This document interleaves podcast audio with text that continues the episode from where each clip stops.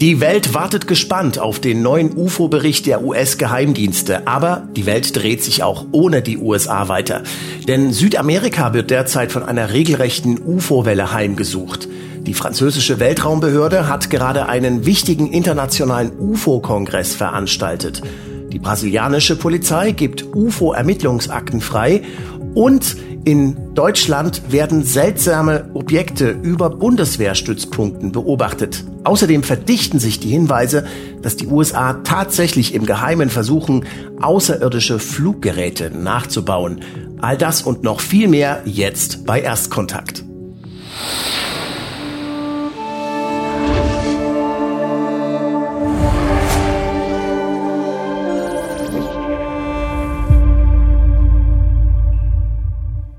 Willkommen zurück bei Erstkontakt, der Sendung über das wohl wichtigste Thema, das auf die Menschheit zurollt. Und ich freue mich, dass wir eine interstellare Verbindung hinbekommen haben zu meinem fabelhaften Co-Moderator, diesmal live vom Planet der Katzen. Ja, wo ich äh, bin und äh, ich kann mir immer aussuchen, bei wem ich nichts zu sagen habe, bei meiner Frau oder bei den Katzen, aber die hier sind sehr freundlich, ne? Die zum Beispiel. Ja. Darfst du vorstellen? Molly. Wie, wie Molly heißt sie? Molly. Ja, wie heißt es so schön? Ähm, äh, Menschen halten sich äh, Hunde Herrchen und, äh, und, Katzen halten sich Menschen oder sowas, ne? Haben, haben Personal, ja. Menschen haben Hunde und Katzen haben Personal. So Aber das stimmt aus. gar nicht. Nein, das ist überhaupt nicht wahr. Das sind okay. so freundliche Wesen. Ja. Vielleicht kann Molly ja auch ein bisschen mal ihren äh, ihren Senf dazugeben oder sowas zu den wichtigen Themen, die wir hier zu besprechen haben. Äh, unter anderem ganz äh, voran eine Sache, die brandheiß gerade über Brasilien äh, passiert. Dort werden nämlich derzeit seltsame Flugobjekte beobachtet. Das geht schon seit Tagen so. Seit dem 30. Oktober melden Piloten verschiedener Airlines immer wieder helle UFOs an die Kontrolltower. Hier sehen wir ein Video, äh, wo so etwas zu sehen sein soll. Es ist aber nur ein kurzes Licht, was da vorbeischießt. Da hat man es kurz gesehen. Mhm. Ähm, es sind inzwischen schon mehr als zehn Flugbesatzungen, die diese Lichter gesehen haben und auch vom Boden aus wurden sie gefilmt. Die Lichter werden inzwischen auch in den Nachbarländern beobachtet. Also allein in Argentinien sind schon 100 UFOs in einer einzigen Nacht beobachtet worden.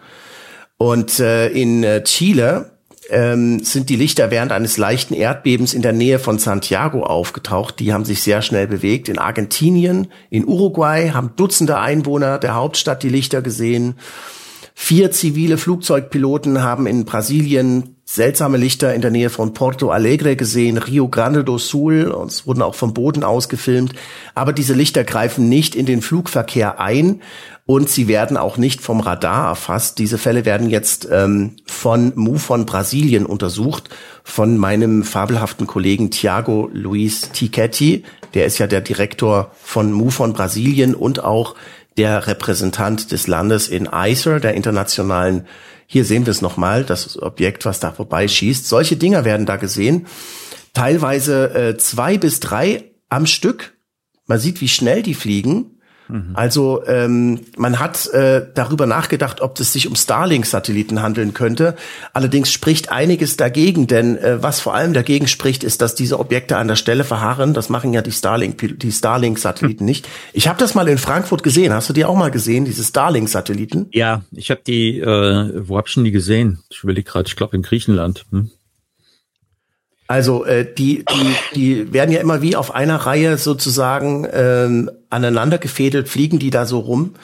Und äh, inzwischen berichten also auch wirklich große Medien über diese Pilotensichtungen, die dort stattfinden. Hier zum Beispiel Globo.com, das ist ein großes Medium in ähm, äh, Brasilien. Und ähm, es gibt äh, auch äh, Funksprüche der äh, Piloten, die hier mein Kollege, da sehen wir ihn, wir haben auch ein Interview auf Exo Magazin TV von ihm, ähm, in seinem YouTube-Kanal reingestellt hat. Hier sehen wir, kann man sich das also direkt anhören. Ich mache mal hier die Werbung weg. Hier können Sie mir vielleicht sagen aus Nettigkeit, ob Sie irgendwelche Objekte auf unserer Position festgestellt haben, fragt der Pilot von TAM 3406 den Kontrolltower. So auf 10 bis 11 Uhr, etwa über Porto Alegre. So ein bisschen im Süden. Und da sagt der Kontrolltower, wir haben keinerlei Berichte. Das sind ein paar Lichter, manchmal gehen die aus und dann gehen sie wieder an, sagt der Pilot, und er fährt fort. Manchmal ist es ein Licht, manchmal sind es zwei oder drei. Also, genau. Äh, ich werde Ihre Informationen weiterleiten, TAM 3406. Das wird also dort sehr, sehr ernst genommen. Der Pilot sagt noch, Sie haben das Zentrum schon vorher informiert äh, und ähm, Sie haben, Sie hätten gesagt, dass es dort schon Berichte von solchen Sichtungen gegeben habe. Interessanterweise finden diese ähm, Sichtungen vor allem über dem brasilianischen Bundesstaat Santa Catarina statt. Also ähm, das ist jetzt nicht einfach, jetzt könnte man sagen, okay, das ist hier Massenhypnose oder was weiß ich, aber das sind Flugzeugpiloten, die das jetzt verstärkt melden. Und das wird auf jeden Fall noch spannend. Ähm, wir bleiben äh, dran, würde ich sagen. Eine andere Meldung ist natürlich die, die äh, gerade eine Nichtmeldung ist, muss man eigentlich sagen, ja, denn in Amerika ähm, also wir wollten ja eigentlich letzte Woche schon eine Sendung machen, pünktlich zur Herausgabe des UFO-Berichts äh, im Pentagon, aus der, aus der dann irgendwie leider nichts geworden ist. Ja, wir haben drauf gewartet, wir haben drauf gewartet, dann haben wir gesagt, okay, dann warten wir jetzt noch kurz und wenn dann nichts Neues kommt, dann ähm, äh, verschieben wir die Sendung und bringen sie dann, wenn das dann raus ist. Allerdings ist immer noch nicht rausgekommen. Die Rede ist von dem neuen UFO-Bericht, den das ähm, äh, den das äh, Office of the Director of National Intelligence rausgeben wollte. ähm, ich habe auch irgendwo was dazu vorbereitet. Ich muss es mal kurz suchen. So, hier haben wir ihn. Also ein Artikel aus der New York Times, der schon im Vorfeld über die Inhalte dieses Berichtes äh, Auskunft gibt. Da steht, viele Militär-UFO-Berichte sind nur äh, ausländische Spionage oder äh, Luftraummüll. Und in diesem Artikel wird äh, alles Mögliche äh, zitiert. Sie sagen immerhin, sie konnten eine große Menge von Sachen aufklären. Ähm, fast die Hälfte konnten sie aufklären. Einige der Vorfälle äh, haben was mit chinesischer Überwachung zu tun, mit relativ normaler Drohnentechnologie und andere äh, sollen was mit Beijing zu tun haben. Äh, China hätte Pläne für fortschrittliche Flugzeuge äh, gestohlen und will herausfinden, wie die USA ihre Militärpiloten trainieren und so weiter und so fort. Aber viele Informationen bleiben classified. All diese Informationen äh, gehen zurück auf eine Quelle eines äh, hier Government Officials, sagt ähm, Julian E. Barnes. Und mehr sagt er eigentlich nicht dazu. Und ähm, hast du den Artikel auch gelesen, Dirk? Ja, habe ich auch gelesen. Also was, was, was hat denn das für einen Eindruck auf dich hinterlassen? Mein Eindruck, der erste war, äh, Drohnen sind die neuen Wetterballone. Ja, also während ja. wir in den 60er, 70er Jahren dafür jede Menge gehört haben, äh, sind es jetzt die nächste Erklärung, äh, die auch viele Vorteile bietet, die Drohnen, weil dann äh, dreht es sich um militärische Objekte eines Feindstaates oder eines Gegnerstaates und dann kann man die Geheimhaltung schön hochziehen, wann immer man es will. Ähm, und die andere Variante des eindeutigen Rollback im, äh, im Gange ist. Das heißt, äh, die große Zeit der Öffnung nach 2017, nach diesem konzertierten New York Times, Politico, äh, was was noch, The Atlantic, glaube ich, oder so, ne? Oder Washington Post. Ähm, diese, dass die Medien auf einmal sagten, da ist was und äh, anfingen mit den Berichten über die Navy äh, Trägergruppen, äh, geht jetzt wieder rückwärts in Richtung, da ist nichts, bitte weitergehen. Also äh, für mich sieht es aus wie ein Konflikt innerhalb der USA zwischen zwei Gruppen, äh, den es so schon immer gab, der aber in den letzten Jahren von der anderen Seite ähm, nicht gewonnen wurde, aber die waren in der Oberhand. Also das heißt, die Veröffentlicher, die Leute, die sagen, wir müssen wir wollen uns, äh, wir wollen in die Öffentlichkeit da gehen. Es, es geht rückwärts. Also das heißt, äh, die im Endeffekt, ich musste auch an den Kontenreport denken.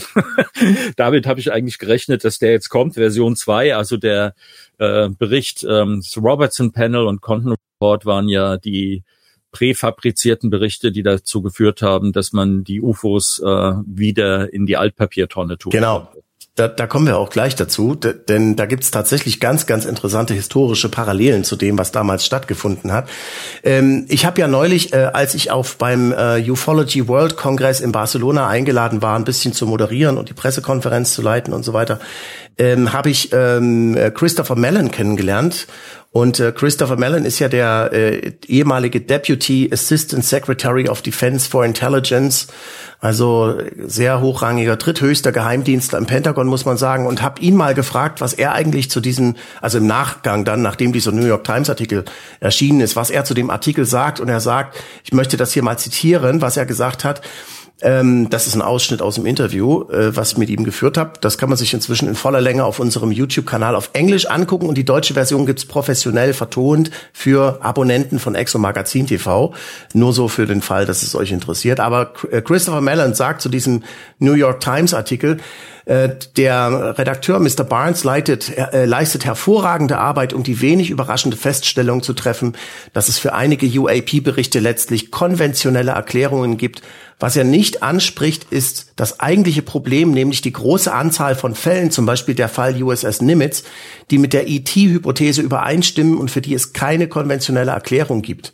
Er sagt, ehemalige Präsidenten beider Parteien, Geheimdienstdirektoren beider Parteien und Kongressabgeordnete beider Parteien haben öffentlich UAP-Fälle eingeräumt, die sich unseren Bemühungen um konventionelle Erklärungen widersetzen. Außerdem handelt es sich laut Verteidigungsministerium nicht um geheime US-Fluggeräte. Und laut dem letzten Bericht des Verteidigungsministeriums gibt es keine Beweise dafür, dass sie russisch oder chinesisch sind. Eine überraschende Auslassung seitens des Autors, das muss man schon sagen, ja. Also das ist ja wie Gedächtnisverlust ähm, der New York Times gegenüber dem vorherigen Artikel. Ähm, er verschweigt auch, sagt Mellon, dass die Fähigkeiten dieser Objekte in einigen Fällen unser heutiges Verständnis von Physik übersteigen. Wie Senator Mitt Romney nach einem geheimen Briefing im Senat gesagt hat, Zitat, ich glaube nicht, dass sie von ausländischen Gegnern stammen, denn wenn das der Fall wäre, würde das darauf hindeuten, dass sie über eine Technologie verfügen, die in einer ganz anderen Kategorie liegt als das, was wir verstehen. Und ehrlich gesagt, Russland und China sind nicht so weit und wir übrigens auch nicht. Also mache ich mir vom Standpunkt der nationalen Sicherheit aus keine Sorgen. Hm. Christopher Mellon sagt, das Versäumnis von Herrn Barnes, solche kritischen Fakten, solche wichtigen Fakten anzuerkennen, offenbart seine starke Voreingenommenheit und seinen Mangel an Ausgewogenheit. Abschließend sei darauf hingewiesen, dass ein Objekt nicht mehr als unbekannt gilt, sobald eine konventionelle Erklärung für ein UAP gefunden wurde. Bei der letzten Zählung lag die Zahl der UAP-Meldungen des Verteidigungsministeriums seit 2004 bei 400 und steigt rapide an. In dieser Zahl sind die tausenden ungemeldeten, unkorrelierten Spuren, die NORAD, also die Luftüberwachungsstation der USA, jedes Jahr meldet, so, ähm, sowie die UAP, die im Weltraum oder in den Ozeanen entdeckt wurden, nicht enthalten. Sie enthält auch nicht die große Mehrheit der Fälle, die seit 2004 nicht gemeldet wurden, weil das Thema nach wie vor mit einem Stigma behaftet ist. Wenn es also Menschen gibt, die naiv genug sind, jeden einzelnen UAP-Bericht des Verteidigungsministeriums für ein außerirdisches Raumschiff zu halten, dann hat der Artikel von Herrn Barnes vielleicht einen Sinn. Ansonsten ist er meiner Meinung nach sehr unausgewogen und geht am Kern der Sache vorbei. Nämlich, es gibt immer mehr Hinweise auf Raumschiffe, die sich nicht nur konventionellen Erklärungen entziehen, sondern auch unserem Verständnis von Wissenschaft. Mhm. Das sagt Christopher Mellon. Molly übrigens auch. Ähm, was, ähm, ja, das ist äh, ich finde es hochinteressant, weil ähm, ein Gedanke dazu. Also man nennt es ist ja nicht mehr äh, UFOs, also äh, Unidentified Flying Objects, sondern man nennt es äh, UAP, Unidentified Aerial Phenomena, worauf aber Mellon in deinem Interview, ich dachte, ich muss schon wieder darauf hinweisen, dass es nicht irgendein Interview, sondern dein Interview mit Mellon ist, aber jetzt haben wir es gesehen, ähm, worauf er darauf hinweist, ist, es gibt ja diese ähm, zwischen den, äh, also sozusagen von Luft in Wasser und von Weltraum in Luft. Und was bitte, wenn wir von äh, Luftschrott, also von Ballonen und ähnlichen, äh, wenn ihr, wer sich erinnert, ich hatte ja bei der Anhörung im Senat gesagt, diese Sache, die da gezeigt wurde von denen oder nicht gezeigt wurde, sind ja mit ihrer Technik nicht klargekommen. Äh, woran die vorbeiflogen, flogen, sah für mich tatsächlich wie ein Ballon aus, also ähm, von der Charakteristik wie man sich dran vorbei bewegt hat.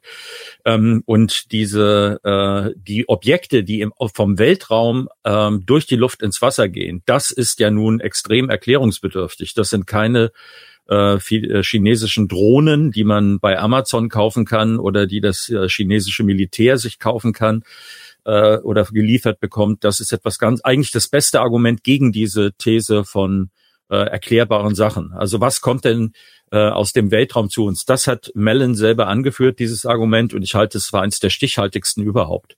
Also wenn man davon ausgeht, wir haben diese merkwürdigen von der Luft ins Wasser, da könnte man mit, ähm, wenn man vom Spiegel ist, noch sagen, da fällt irgendetwas ins Wasser, wenn man das so sehen will.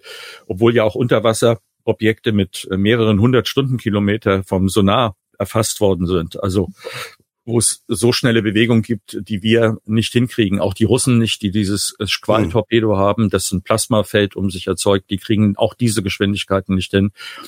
Aber diese, ähm, also das ist eigentlich ein, ein interessanter Bereich, äh, wo wir in Zukunft ja auch mehr haben werden, weil immer mehr im Weltraum rumfliegt. Also ähm, UAPs sind es dann nicht, sondern unidentified, ähm, wie soll ich das nennen? Trans, äh, transmutational äh, Phenomena. Transmedium. Transmedium. Phenomena, äh, genau. Ja. Also ähm, äh, UTA müsste, UTA müsste das heißen. Ähm, genau. Der, der neue Bericht, äh, es soll ja, der hat ja viel, äh, viel höhere Anforderungen als der erste Bericht, ja. Da soll also ganz konkret benannt werden, welche, also aufgelistet werden, welche Zwischenfälle es gegeben hat, ähm, und so weiter. Und also viel, viel, viel umfassender. Und ähm, eigentlich sollte der schon zu Halloween freigegeben worden sein, aber äh, der scheint wohl irgendwie immer noch in der Mache zu sein. Ist, ist jetzt also schon über eine Woche Verspätung und äh, der ähm, Presseoffizier äh, des Pentagon, äh, Brigadegeneral Pat Ryder heißt er, der wurde hier bei dieser Pressekonferenz am 8. November gefragt, ähm, wie sieht's denn da aus? Wo bleibt denn der Bericht? Und äh, können Sie bestätigen, dass ähm, äh, tatsächlich chinesische Drohnen dahinter stecken, äh, wie hier berichtet worden ist von der New York Times? fragt dieser Journalist. Und ähm, der Brigadegeneral sagt dann, ja, also äh, Sie müssen, ja, das stimmt, da war dieser äh, Bericht, ähm, aber wo der jetzt ist und so, das, das ist das Office, äh, das Büro des Direktors der nationalen Geheimdienste. Da müssen Sie dort mal nachfragen, wo der bleibt und was damit ist. Da kann ich Ihnen gar nichts dazu sagen. Und was das mit den chinesischen Drohnen angeht, ähm, kann ich Ihnen auch überhaupt gar nichts dazu sagen. Äh, weiß ich nichts. Also mhm. weiß nichts, äh, will nichts wissen, hat nichts und so weiter. Also die lassen das jetzt, die wollen das offenbar versuchen, ähm, in der Versenkung verschwinden zu lassen. Es gibt allerdings, was ich sehr interessant finde, auch von der Daily Mail, von der britischen Daily Mail, einen Artikel, über, äh, über äh, Inhalte äh, dieses Berichtes, der liest sich ganz anders als der Artikel von der New York Times. Hast du den auch gelesen? Ja, habe ich auch gelesen. Ja, ja. Und, und, ähm, und da steht nämlich drin, ähm, dass nur der die Hälfte. Nur die Hälfte. Ne? genau. Also das ist wie man das Glas halb voll, halb leer. Also je nachdem, äh, aus welcher, äh, in welche Richtung man argumentieren will, äh, die sagen eben, äh, über die Hälfte ist nicht erklärbar. Ja. Und äh, ich musste gerade eben, ich musste dran denken, das ist so ein bisschen wie aus der, äh, wie hieß das in der DDR? UFOs haben wir nicht, ja. So die Variante kommt jetzt vom Militär. Und das nochmal, äh, um das zu sagen, die Möglichkeit, das auf äh, Drohnen oder chinesische äh, Luftraumobjekte zu schieben, ermöglicht die Geheimhaltung und dass man darüber dann ja auch nichts sagen kann muss, weil es ist ja militärisch relevant. Die sagen hier in diesem Artikel, dass ähm, äh, fast 200 äh, Fälle unerklärt sind. Äh, sie, also sie hätten eine Quelle direkt aus dem Büro der, des Direktors der nationalen Geheimdienste, die unzufrieden sei, also das, das ODNI, das, äh, das Büro des Direktors der nationalen Geheimdienste sei unzufrieden mit dem Bericht des ähm, Verteidigungsministeriums und sagt, sie hätten die ganz die die vielen in die vielen erstaunlichen und ähm, besorgniserregenden unerklärten Fälle einfach ausgelassen und sie sagen, sie wollen einfach nicht darüber reden, weil sie wirklich wirklich keine Ahnung haben, was zur Hölle das überhaupt ist. Mhm. Das ist die Wahrheit, sagt diese Quelle. ähm, und das äh, und das äh, geht eher auch so in die Richtung von dem, was Christopher Mellon hier gesagt hat. Also ähm, man hört übrigens aus ähm, aus äh, aus Quellen hinter den Kulissen, dass dort hinter den Kulissen sich ähm, regelrechte Machtkämpfe abspielen sollen. Ähm, man hört, dass ähm, äh, potenzielle Whistleblower eingeschüchtert werden, äh, dass Sachen direkt aufgehalten werden, ähm, dass äh, die Luft, man hört, ich sage das alles bewusst so von mhm. ähm, von Leuten, von denen ich denke, dass die wirklich Ahnung haben, aber die ich jetzt nicht nennen möchte. Aber ich und deswegen bitte auch in der Kategorie verstehen. Das ist hm. Hearsay, ähm, Geraune aus den wirklich informierten aus Quellen. Aus gewöhnlich sagen, gut informierten Kreisen sagt man da normalerweise dazu. Aus ja. gut informierten Kreisen hört man, dass die Geheimdienste eigentlich nichts dagegen hätten, diese Informationen freizugeben, aber die Luftwaffe würde sich sträuben in den hm. USA. Oh, okay. ähm, also ähm, das ja, werden wir mal sehen, ob dieser Bericht jemals das Licht des Tages erblickt. Äh, ich bin da ähm, etwas ähm, skeptisch, dass wir den bald sehen. Also ähm, dadurch, dass der halt so konkrete Anforderungen hat mhm. äh, was da alles äh, genannt werden soll, ähm, kommen die ja kommen die ja schlecht drum rum und ich denke, sie versuchen jetzt auch, weil sie sie versuchen es jetzt irgendwie wieder in diese lächerliche Ecke zu schieben oder in diese Ecke sagen, da ist nichts weiter dran, aber die wie es so schön heißt, die Katze ist aus dem Sack. Viele viele Mainstream Medien interessieren sich dafür. Zum Beispiel auch hier MSNBC hat sich hat hier einen wirklich guten Artikel drüber berichtet, den möchte ich auch kurz noch zeigen dass ähm, der UFO-Bericht, äh, der für Halloween geplant war, die wirklich spukhaften Sichtungen einfach versucht runterzuspielen. Es ist ein sehr, sehr guter, äh, sehr guter äh, Bericht. Ein anderes Thema, das ähm, die Welt der UFOs in den letzten Wochen bewegt hat, ist, dass die NASA jetzt, ange jetzt mhm. ihr, ihr Team vorgestellt hat, mit dem sie UFOs äh, untersuchen will. Das habe ich ja schon gesagt. Sie haben jetzt das Panel vorgestellt. Es sind 16 Mitglieder, die dabei sind, allesamt äh, Wissenschaftler aus NASA-Kreisen. Ähm, was man sagen muss, ist, es ist kein einziger UFO-Forscher dabei. Das ist das Erste, was ins Auge fällt. Und ähm, der Hauptkritikpunkt ist, was Sie sagen, Sie analysieren, Sie werden nur unklassifizierte Berichte untersuchen. Mhm. Wobei doch jeder weiß, dass die klassifizierten Berichte ja gerade die spannenden sind. Denn die unklassifizierten, äh, die sind schon deshalb unspannend, weil was soll denn das sein? Das ist was mit, mit dem iPhone aufgenommen oder was jemand irgendwie mit seinen Bordmitteln aufgenommen hat oder irgendwas gesehen hat oder sowas. Aber wenn es wirklich mit, mit Flugdaten, mit, äh, mit Messergebnissen zu tun hat oder so, ist es halt mit hoher Wahrscheinlichkeit von Militärequipment aufgenommen worden. Und alles, was mit Militärequipment aufgenommen worden ist, ist geheim. Das heißt also, äh, da beißt sich die Katze in den Schwanz. Es gibt außerdem große Zweifel daran, ob dieses Panel überhaupt ähm, äh, ob die überhaupt äh, seriös arbeiten oder neutral arbeiten. Immerhin muss man sagen, hat der Leiter dieser äh, NASA-Organisation, dieser, dieses NASA-Expertenpanels mal ein UFO-Paper geschrieben, äh, bevor er der Chef wurde von dieser Gruppe. Der heißt David Spergel und das kann man sich hier angucken wenn das Dokument mal laden würde. Es ist eigentlich ein dürftiges äh, drei Seiten Paper. Das hat äh, hier auch wieder ähm, der fabelhafte John Greenwald von The Black Vault äh, rausgekriegt. Ähm, ein, ein Paper, das eigentlich, wo er mutmaßt, dass es sich entweder um geheime irdische Flugtechnologie oder um Naturphänomene handeln könnte oder um Raumschiffe von ETs oder um das rauszufinden, muss man halt ein Beobachtungsprogramm einrichten. Er sagt, es gäbe schon äh, optische Überwachungssysteme, Teleskope, die den Himmel beobachten. Allerdings müssten die Teleskope für den Tagbetrieb umgerüstet werden. Und äh, man könnte außerdem den Himmel im Mikrowellen- und Funkwellenbereich absuchen. Das wäre allerdings wirklich eine gute, interessante Idee, auch im Infrarot ähm, und Ultraviolett und in den ganzen anderen Bereichen. Äh, denn vieles spielt sich offenbar dort ab, jenseits unserer direkten Wahrnehmbarkeit. Ja, und das, das Paper ist sozusagen ohne Deckblatt gerade mal drei Seiten lang und enthält nichts Neues. Mhm. Und das ist also immerhin, sage ich mal, vielleicht einer, der, der am klassifiziert oder der am, am, am qualifiziertesten erscheint, hier etwas zu machen. Allerdings, ähm, was ein bisschen seltsam ist, ist, dass die NASA sich im Vorfeld selber schon skeptisch geäußert hat, ob, ähm, äh, ob bei dieser Untersuchung was rauskommen wird. Sie sagen nämlich hier, äh, auf, auf, äh, am 21. Oktober auf Twitter, ähm, dass äh, es, es gibt, hier steht's, es gibt, there is no evidence supporting the idea that UAP are extraterrestrial in origin. Es gibt keine Hinweise, die darauf hindeuten, dass UAPs äh, außerirdischen Ursprungs sind. Das mhm. ist ziemlich verfrüht, so etwas zu sagen, bevor die NASA überhaupt angefangen hat, diese Sachen anzugucken. Naja, aber oder? die Leute, die sie ausgesucht haben für das Panel, sind ja auch äh, in diese Richtung. Also das heißt, äh, man hat Leute, die eigentlich ein bereits ein Urteil haben. Ne? Also ein ähm, Astronaut ist dabei, soweit ich weiß, genau. der sich bereits entsprechend geäußert hat. Also genau, das äh, ist es sieht nicht nach einer offenen Untersuchung aus. Ne? Das ist hier der Astronaut ähm, äh, Scott Kelly, der hat schon im Mai 2021 gesagt, ähm, optische Illusionen kommen häufig vor, wenn man Pilot ist oder im Weltraum rumfliegt. Ich habe Sachen gesehen, die ich mir erst nicht erklären konnte und dann doch. Also denke ich, es sind vielleicht optische Täuschungen oder irdische Geheimflugzeuge, aber dass es Alien-Technologie oder sogar ausländische Technologie ist, da bin ich ziemlich skeptisch. Ich habe selbst schon ziemlich komische Sachen gesehen, für die es später immer eine Erklärung gibt, sagt er hier. Und äh, dann ist äh, auch, äh, er hat noch eine, eine andere Kollegin, die ähm, bei diesem Panel dabei ist, nämlich diese Dr. Nadia Drake. Und sie sagt, Ich bin wirklich gespannt, wie sich das alles entwickeln wird und ich wäre enttäuscht, ich wäre enttäuscht, wenn die Studie zu dem Schluss käme, dass die UAP ein Beweis für außerirdische Technologie sind.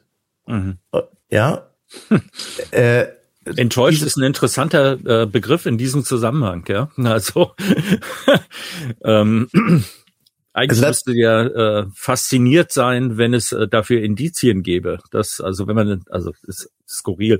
Aber das zeigt, wo es hingeht. Und wir haben ja auch, äh, wir haben ja darüber berichtet, dass Avi Lob, du hattest ja das Interview mit ihm gemacht, sich entsprechend schon geäußert hatte dazu. Er selber ist ja nicht eingeladen worden. Ähm, und äh, wir hatten damals ja auch schon gesagt, dass die Studie dazu da ist, festzustellen, ob man sich überhaupt damit beschäftigen sollte. Also das ist äh, vor, vor, vor äh, Pro-Seminar, äh, Prä-Pro-Seminar sozusagen. Also das ist, äh, ist ähm, leider sieht es so aus, also als wenn es Teil dieses Rollback ist, als wenn es in die Richtung äh, Kontenstudio Robertson Panel geht. Ja. Ganz genau. Da werden wirklich ähm, richtige Erinnerungen wach, aber vor allem an das Content Committee. Das war ja so ein unabhängiges Forschungsprojekt an der Universität von Colorado, das äh, eingerichtet worden ist, weil man der Luftwaffe vorgeworfen hat, sie würden bei Project Blue Book die wirklich ernsthaften Fälle gar nicht betrachten und das gar nicht ernsthaft an die Öffentlichkeit bringen und nicht wirklich nicht wirklich so untersuchen, dass die Öffentlichkeit davon erfährt und die wichtigsten Fälle auslassen. Und äh, dieses, äh, dieses angeblich unabhängige Forschungsprojekt an der Universität von Colorado, das ist von 1966 bis 68 gelaufen im Auftrag der Luftwaffe und kam dann zu dem Schluss, dass es sich nicht lohnt, UFOs zu untersuchen. Der Abschlussbericht des Content Committee war dann fast 50 Jahre lang die Rechtfertigung, sich nicht mit UFOs mhm. zu beschäftigen. Aber am Anfang hatte ja der Koordinator von dem Projekt schon in einem internen Memo geschrieben, unsere Studie, ich zitiere, unsere Studie wird fast ausschließlich von Ungläubigen durchgeführt, die zwar kein negatives Ergebnis nachweisen können, aber eine beeindruckende Menge an dicken Beweisen dafür liefern können, dass nichts an den Beobachtungen dran ist. Der Trick besteht meiner Meinung nach darin, schreibt dieser interne Koordinator dieses Kontencommittee, das Projekt so zu beschreiben, dass es für, den, für die Öffentlichkeit den Anschein einer völlig objektiven Studie erweckt, für die wissenschaftliche Gemeinschaft aber das Bild einer Gruppe von Ungläubigen vermittelt, die ihr Bestes geben, um objektiv zu sein, aber kaum damit rechnen, eine Untertasse zu finden. Das kann man auch auf Wikipedia nachlesen. Alle Links zur Sendung übrigens ähm, für alle Abonnenten auf unserer Website Exomagazin TV unter diesem Video auf unserer Website Exomagazin TV. Schaut euch das mal an. Also, Kurz gesagt, es sieht nicht so aus, als hätten die Amerikaner jetzt große Lust bekommen, äh, Disclosure zu feiern und hey, wir geben jetzt alles bekannt und so, ne? Nee. Ja, zumindestens gibt's eine starke Fraktion. Also ich würde sagen, das teilt sich in, in verschiedene Fraktionen auf, mindestens zwei, vielleicht gibt's noch mehr. Ähm, aber äh, also die Entwicklung, die wir so positiv gesehen haben, also die in Richtung Enthüllung, Disclosure ging, äh, hat jetzt eine starke Gegenströmung und die hat im Moment die Oberhand. So sieht's aus. Und äh, damit äh, kommen wir mal dazu, was sich so im Rest der Welt tut, nämlich in Frankreich. Ähm, da hat gerade eine wichtige internationale Konferenz stattgefunden am 13. und 14. Oktober in Toulouse. Toulouse ist ja sozusagen der Stützpunkt des Centre National d'Études Spatiales, also der Luft- und Raumfahrtagentur Frankreichs. Und dort ist auch GEPON beheimatet. Das ist ja die französische offizielle UFO-Forschungsbehörde, die äh, die äh, UFO-Berichte aus der Öffentlichkeit und auch von der Gendarmerie entgegennimmt und dann mit Fallermittlern versucht rauszukriegen, um was es sich dabei handelt. Die machen das seit über 40 Jahren, haben eine staatliche Statistik, geht eindeutig hervor, die können auch nicht alles erklären, aber die GEPON untersucht nicht alle Fälle, sondern die Fälle, die wirklich äh, brisant sind, die gehen dann an die Gendarmerie de l'air, also an die französische Luftwaffe, die solche Sachen untersucht, wie zum Beispiel diese seltsamen Drohnen, die äh, in Frankreich über den Atomkraftwerken gesehen worden sind und über ähm, strategisch wichtigen Anlagen, sogar über dem äh, Präsidentenpalast. Ähm, aber immerhin haben die jetzt eine zweitägige UFO-Konferenz ähm, äh, organisiert in Toulouse. Es waren Wissenschaftler, mehr als 100 Wissenschaftler, technische Experten, Forscher und Verbände da, die ihre Arbeit in Sachen UFOs vorgestellt haben.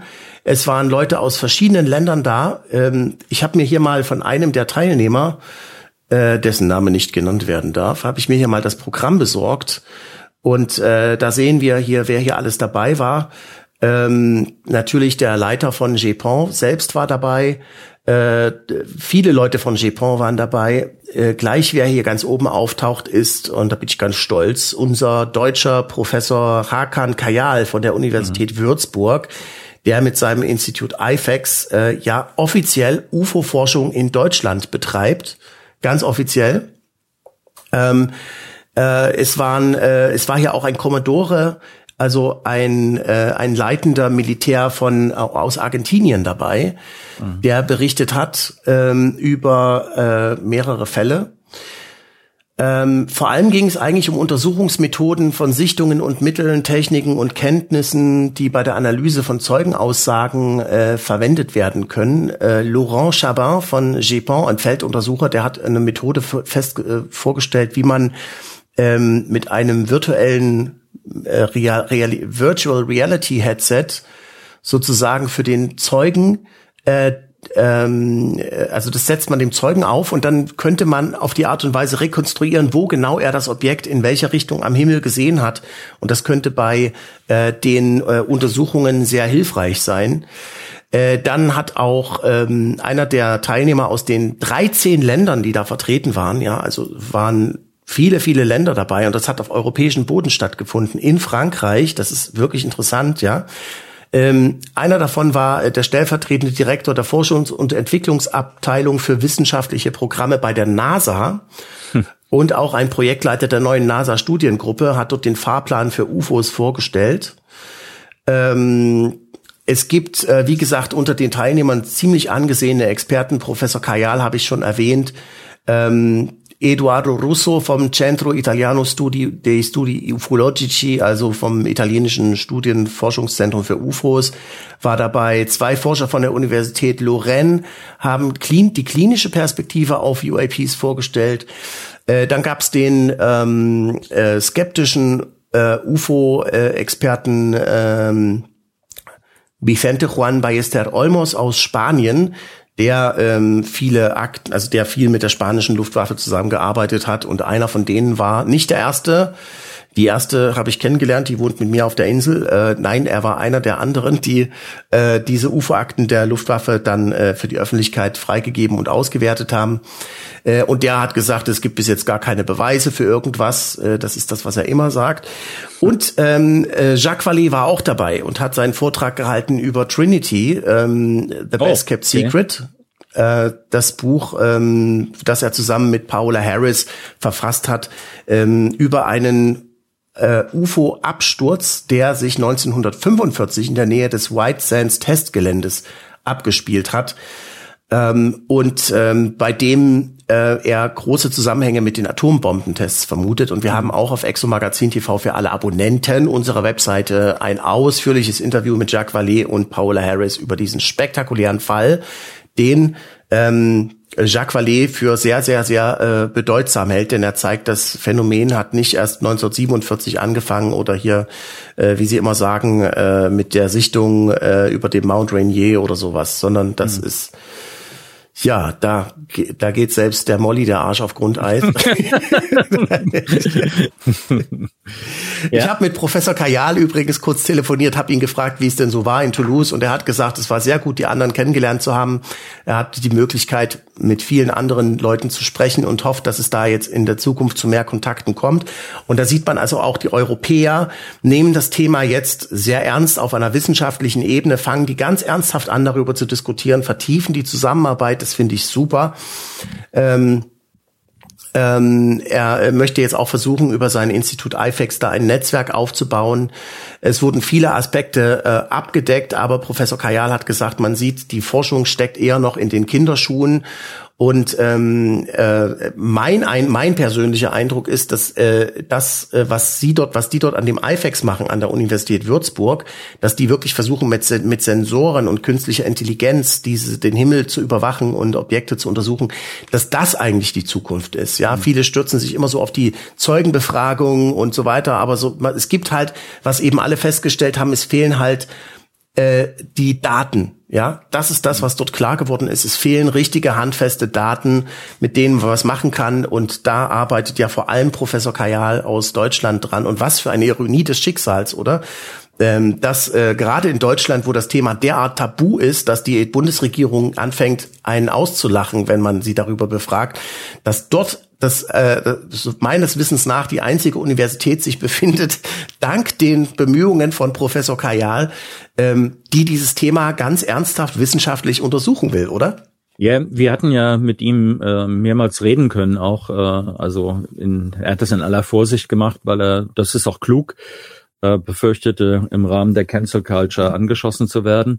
Ähm, äh, aber es war ja da schon klar, dass er auf Anomalien geht. Das war ja sein, äh, also eher sozusagen etwas im Muster zu finden, was nicht dahin gehört. Und das halte ich für ähm, und zwar nicht nur, wir hatten zum gleichen Zeitpunkt ja äh, den Herrn Schostak da, also von SETI, äh, der das mit Funkwellen probiert, ähm, seit Jahrzehnten jetzt und ähm, nicht also nichts, nicht viel vorzuweisen hat oder gar nichts. Ähm, und das finde ich, also äh, es ist die vernünftigste ähm, aus meiner Sicht, aber das ist nicht besonders wertvoll, was ich jetzt äh, davon halte. Aber äh, es ist wirklich ein, äh, eine große Hoffnung. Also die, der Mann, wie so wie wir ihn kennengelernt haben, ist im besten Sinne ein skeptischer Wissenschaftler. Das heißt, der ähm, glaubt nicht, dass etwas festgezurrt ist, sondern äh, guckt danach und ist neugierig. Also Avi Lob und Hakan Kayal zusammen wäre meine Idealbesetzung für ähm, eine wissenschaftliche Behörde oder Gruppe, die sich damit beschäftigt. Die sind ja auch an der Stelle arbeiten sie zusammen, ne? Bei äh, bei Avi Lob. Also das ist äh, so Best Practice, was wir im Moment haben auf dem Sektor. Und ich muss auch sagen, die Franzosen hatten ja schon immer äh, auch auf diesem Sektor, nicht nur auf diesem Sektor, aber auch auf diesem Sektor, wenn es um ähm, im weitesten Sinn militärische Fragen geht, haben sie eine eigenständige Haltung. Und ich erinnere nur an den Cometa-Report, wo ja gesagt wurde, die Amerikaner ähm, enthalten äh, oder halten uns diese Informationen, die wichtigen Informationen vor. Ähm, auch das, also Frankreich ist ein sichererer Ort um weiterzukommen als die USA. Brasilien ist ein besserer Ort, um weiterzukommen als die USA. Und wenn Deutschland sich an dieser Stelle ähm, von der Forschung her positioniert, ist das äh, eine tolle Sache, stimme ich zu. Ja, ich muss äh, dich aber in einer Sache korrigieren. Ähm, Professor Kajal, den wir jetzt hier mal sehen, muss man ja doch mal einblenden, weil das ein ganz mhm. wichtiger Mann ist in Deutschland. Ähm, der arbeitet nicht mit Avilob und dem Galileo-Projekt zusammen. Die hatten ah. diese Zusammenarbeit ursprünglich angedacht und haben sich dann aber wieder getrennt, weil sie unterschiedliche Herangehensweisen haben. Worin genau diese Unterschiede bestehen, habe ich noch nicht rausgefunden. Ähm, aber ich nehme an, äh, dass es da auch noch, um es mal vorsichtig zu sagen, noch andere Gründe gibt. Ähm, denn äh, ja, man muss sich natürlich schon die Frage stellen, also wenn eine deutsche Universität sich dieses Themas annimmt, ähm, ob die Bundeswehr das so uninteressant findet, dass sie sich da nicht mal nachfragt. Ne? Mhm. Aber gut. Ähm, kommen wir mal zum kommen wir mal zum nächsten Thema und das ist eine Sache, äh, die ich wirklich sehr sehr spannend finde in äh, ich war ja neulich auf der ähm, ich war ja nicht nur bei der äh, Ufology World Congress in Barcelona, sondern ich war zwei Wochen später war es glaube ich dann bei ähm, der ähm, beim internationalen UFO Symposium in San Marino.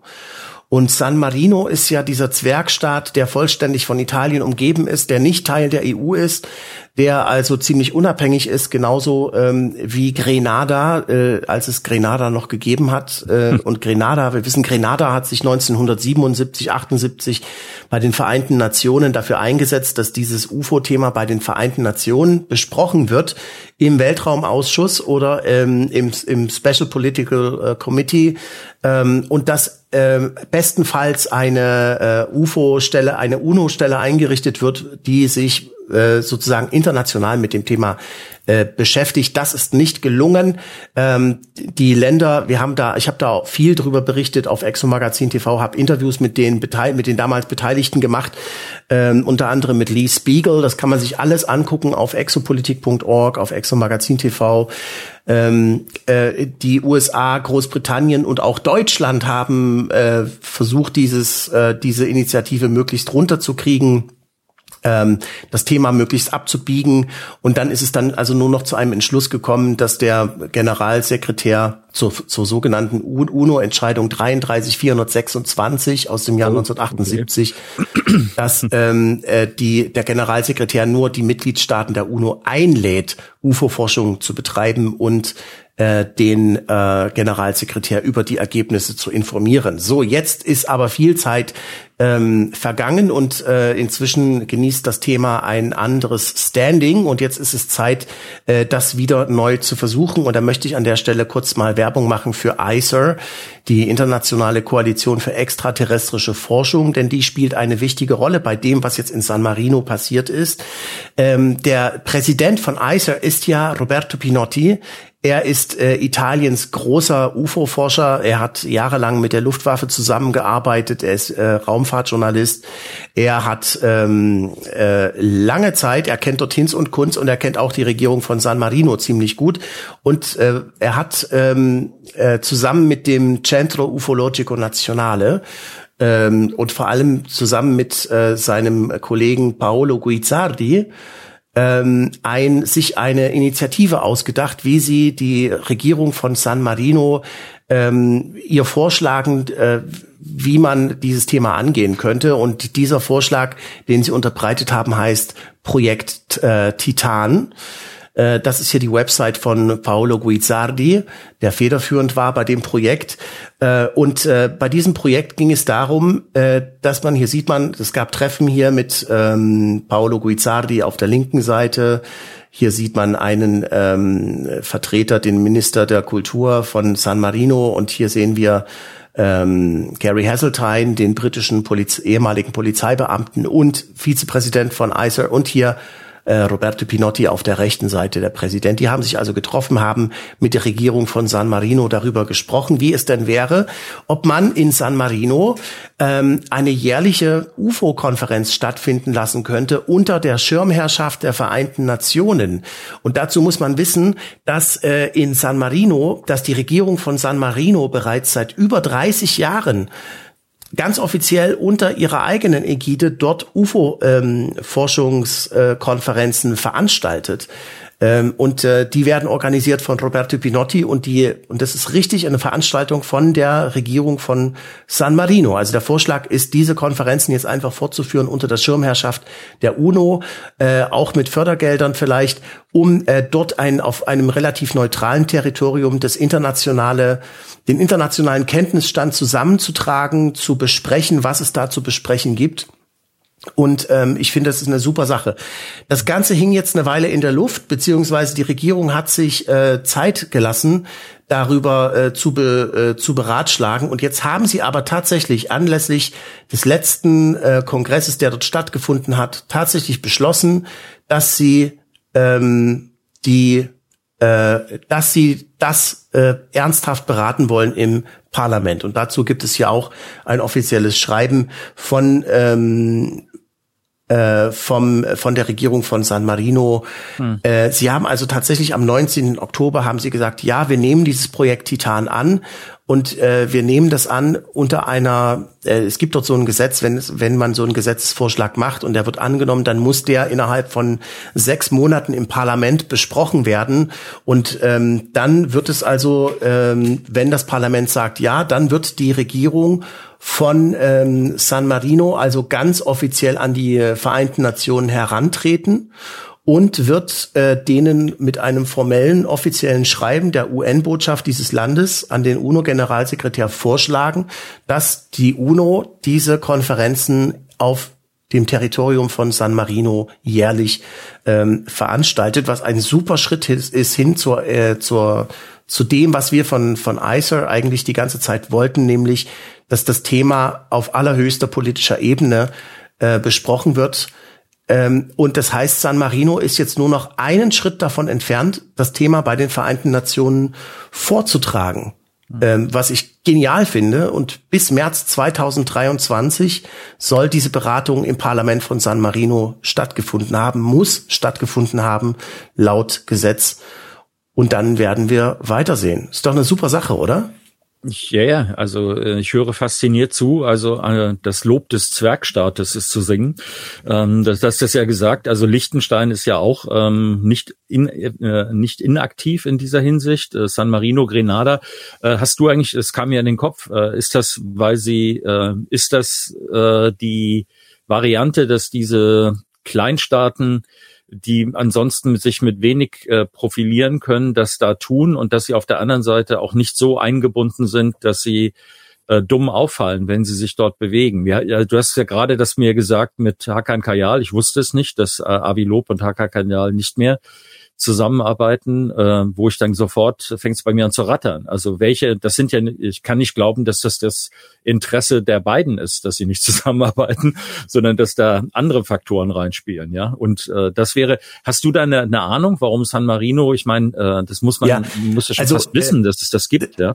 Ich kann dazu nur Vermutungen anstellen, aber es ist natürlich so, wenn man sich mal in der Geschichte umguckt, wie das damals gewesen ist bei dieser UNO-Entscheidung 33426, da habe ich ja viel recherchiert dazu.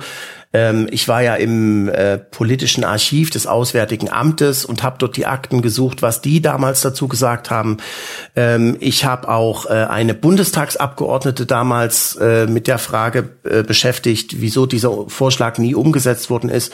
Das Ganze hat dann zu Verwicklungen geführt. Ähm, weil die Ausarbeitungen beim Wissenschaftlichen Dienst des Bundestages, die sie dann daraufhin für mich beauftragt hat ähm, und mir zugeschickt hat, dass die hätten niemals äh, in die Öffentlichkeit gelangen dürfen. Und dann hat jemand geklagt und Informationsfreiheitsgesetz und der Bundestag hat gesagt, nö, und äh, wollen wir nicht freigeben. Und das ging durch alle drei Instanzen, bis das Bundesverwaltungsgericht dann am Ende gesagt hat, doch, die fallen unter das Informationsfreiheitsgesetz, die Ausarbeitungen der wissenschaftlichen Dienste.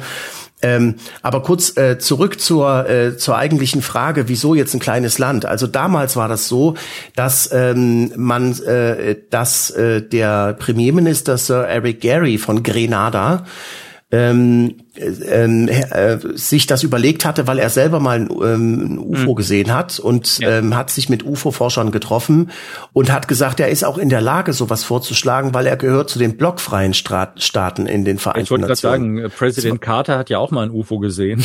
Ja, ja, war nicht aber in der Lage, das gab, vorzuschlagen. Ne? Aber es gab eben diese beiden Blöcke äh, West und Ost und äh, in bei den Vereinten Nationen heutzutage ist das auch nicht anders. Ja, dann hast du eben, also nehme ich jetzt mal an, ja, äh, zumindest sieht man das eben aus dem Abstimmungsverhalten. Äh, wenn da irgendein Vorschlag aus äh, Russland kommt, wird es von Amerika blockiert im Sicherheitsrat und umgekehrt auch.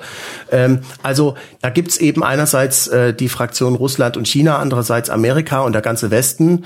Und äh, dann gibt's eben aber auch noch andere Länder, die ähm, weder in der EU sind noch, also die nicht an große internationale Verträge gebunden sind und die sich eben sowas erlauben können, wo es keine großen äh, äh, geopolitischen Verwerfungen bedeuten würde. Das heißt natürlich, wenn man, wenn das wirklich ernsthaft mal besprochen wird und wenn sich wirklich rausstellt, dass wir hier nicht alleine sind auf dem Planeten, dann ist allerdings wirklich ähm, dann gibt's durchaus geopolitische Verwerfungen, ja, weil dann ähm, äh, dann kommt das alles ans Licht äh, und dass wir jahrzehntelang angelogen worden sind über das alles. Und deswegen äh, es ist wie Christopher Mellon gesagt hat, es ist eigentlich ein unnatürlicher Akt einer jeden Regierung über dieses Thema zu reden und zu, äh, einzuräumen, dass es da eine Macht gibt, die größer ist als sie. Wobei ich ja persönlich der Meinung bin, das ist genau die Art von Demut, die wir eigentlich heutzutage bräuchten. Ja, wir gehen ja auf diesen Planeten um, als gäbe es keinen Morgen und als könnte uns das alles egal sein.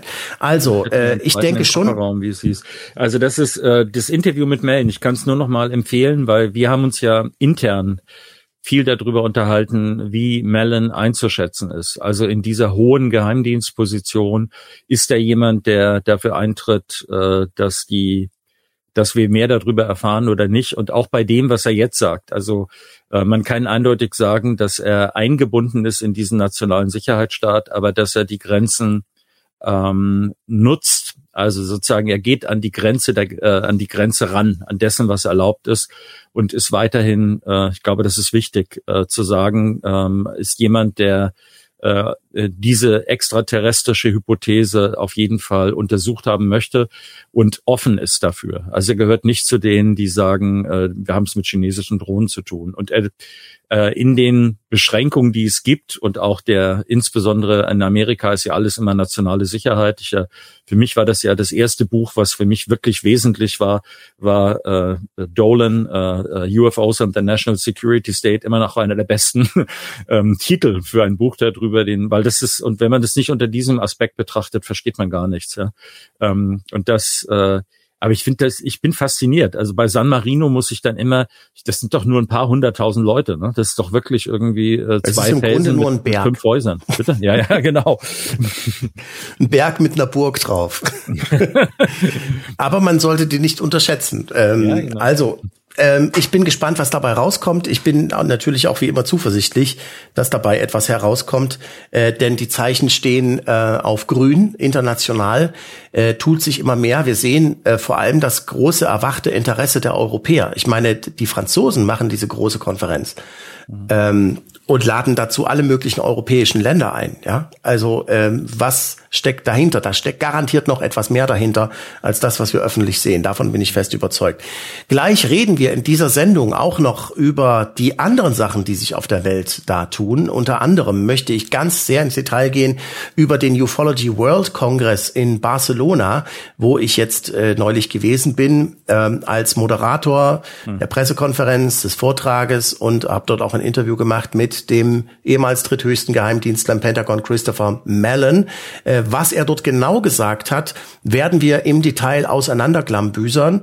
Äh, wir werden außerdem über die anderen Beiträge reden. Da gibt es hochspannende Beiträge, die dort gelaufen sind und äh, unter anderem auch von äh, Linda Moulton Howe und einer investigativen äh, gefeierten Journalistin in Spanien, die in Deutschland zu Unrecht keiner kennt, ähm, Cristina Martin Jiménez die äh, eine ausgezeichnete Journalistin ist und äh, ein sensationelles Buch geschrieben hat, das über die Auskünfte, Auskünfte gibt über die eigentliche Herkunft äh, der Menschheit.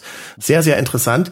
Äh, wir reden außerdem darüber, dass die brasilianische Polizei ähm, Ermittlungen angestellt hat in einem erneuten Fall, wo UFOs auf ähm, Eingeborene des äh, Dschungel der Dschungelgegend von Brasilien losgegangen sind, mit Lichtstrahlen sie verletzt haben. Und äh, dazu sind jetzt die Ermittlungsberichte freigekommen und sogar Videos von der brasilianischen Polizei. Das gucken wir uns an.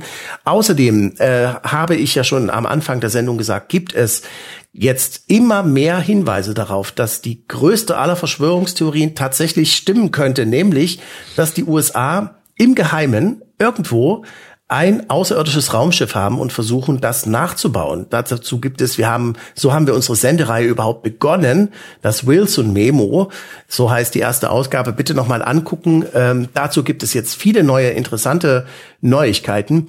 Und ähm, wie es aussieht, werden die deutschen Stützpunkte des deutschen Militärs der Bundeswehr von mysteriösen Drohnen heimgesucht, äh, auf die sich niemand einen Reim machen kann. Was steckt dahinter? All das erfahrt ihr im weiteren Verlauf dieser Sendung. Allerdings nur, wenn ihr Abonnenten unserer Webseite seid, exomagazin.tv. Schaut mal vorbei, dort gibt es hunderte Sachen, die ihr nirgendwo sonst findet. Und zwar nur für Freigeister. Und ob ihr Freigeister seid oder nicht, wird sich ja jetzt herausstellen, ob ihr im weiteren Verlauf dabei seid oder nicht. Das war's hier auf YouTube und wir sehen uns gleich weiter auf Exomagazin TV.